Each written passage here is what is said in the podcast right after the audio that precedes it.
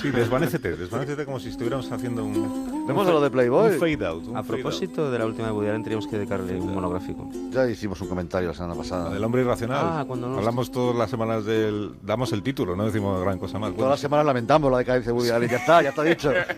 Vamos con el serial Las historias del Valle sin retorno que firma Guillermo César. La inconfundible voz de Garrison Killer arranca una carcajada en el auditorio. All the rivers run into the sea, todos los ríos desembocan en el mar, and yet the seas no fall. Y sin embargo, el mar todavía no está lleno. Su programa de radio, A Prairie Home Companion, que lleva 40 años en el aire, ha anunciado su última temporada y está de gira por todo el país. José Julio y su mujer, Ana, han pillado entradas para verlo. Un maravilloso elenco de actores y músicos dan vida a unos guiones impecables. Radio espectáculo en estado puro. En el teatro no cabe un alma. 1.500 butacas a 64 dólares. Todo vendido. The rivers run into the sea and yet the seas no fall.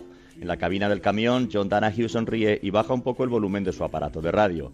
Mikey se ha quedado dormido. Ya queda poco. Acaban de entrar en el estado de Virginia. Lo sabe porque en el paisaje empiezan a aparecer tiendas que venden tabaco y fuegos artificiales. Menuda combinación. Debe de ser, piensa él, porque todavía un cigarrillo es lo mejor para prender la mecha de un cohete. Ja, ja. Aquí el terreno es plano y arenoso. No hay piedras. Las pocas que puedas encontrar las descargaron los europeos de sus barcos.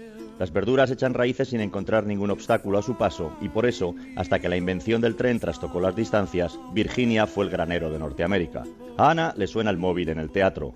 José Julio la mira desconcertado. No canta demasiado porque ocurre en medio de una actuación musical. Es una parodia de un anuncio que Garrison Killer utiliza como introducción a sus famosas historias del lago Wobegon. Noticias de un pequeño pueblo ficticio en el que todas las mujeres son fuertes, todos los hombres son guapos y todos los niños están por encima de la media.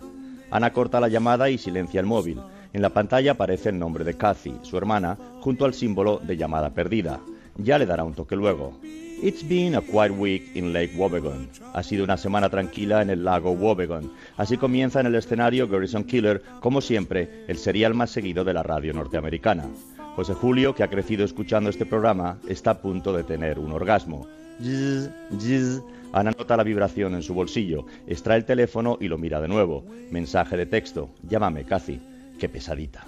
Bienvenido a Machipongo, le dice Jan a su hijo. Mikey no puede creerlo. Dejado atrás un sembrado infinito de algodón, el camión se detiene frente a una playa desierta por cuyas dunas corretean los cangrejos azules.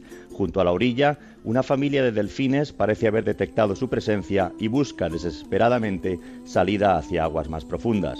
Difícil misión con marea baja. Al fondo de la bahía, sobre la barrera de Islas Vírgenes, sobrevuelan bandadas de patos. Es difícil creer que un paraíso así todavía exista, pero ahí lo tienes. The Eastern Shore of Virginia, demasiado lejos de Washington, D.C., tres horas y media de coche, o de New York, casi siete, para atraer público de fin de semana. Insuficientes empleos, sobre todo desde que las grandes compañías se hicieron con las licencias de pesca para favorecer el desarrollo local. Resultado, un lugar perfecto para perderse unos días. Padre e hijo saltan del camión. Mikey se descalza y corre hasta chapotear en el agua. En otoño el Atlántico está templado. A sus pies, entre la arena, millares de almejas diminutas asoman su lengua para intentar capturar la materia orgánica suspendida en el agua. Eso que los norteamericanos describen con una palabra en latín, detritus, aunque lo pronuncien detritus. Almejas que alcanzarán el tamaño de un puño para cuando autoricen pescarlas con un rastrillo. Son tan grandes que antes de cocinarlas, los virginianos golpean su carne gomosa con un mazo para ablandarla y la cortan en tres. Bueno, ya no. Han aprendido la del pulpo. Ahora las congelan y al descongelarlas, las almejas quedan tiernas y listas para confeccionar el chowder, esa crema de pescado que por aquí tanto entusiasma. Ahí están, grita John señalando hacia una enorme duna. ¿Ahí está quién? pregunta Mikey sin ver a nadie. ¿Los pelícanos que hemos venido a buscar? ¿Ah? ¿Pero hemos venido a buscar pelícanos? Claro, ¿no te lo había dicho? Z, z. Ana vuelve a mirar el móvil. Llámame, please. Ahora, Cathy.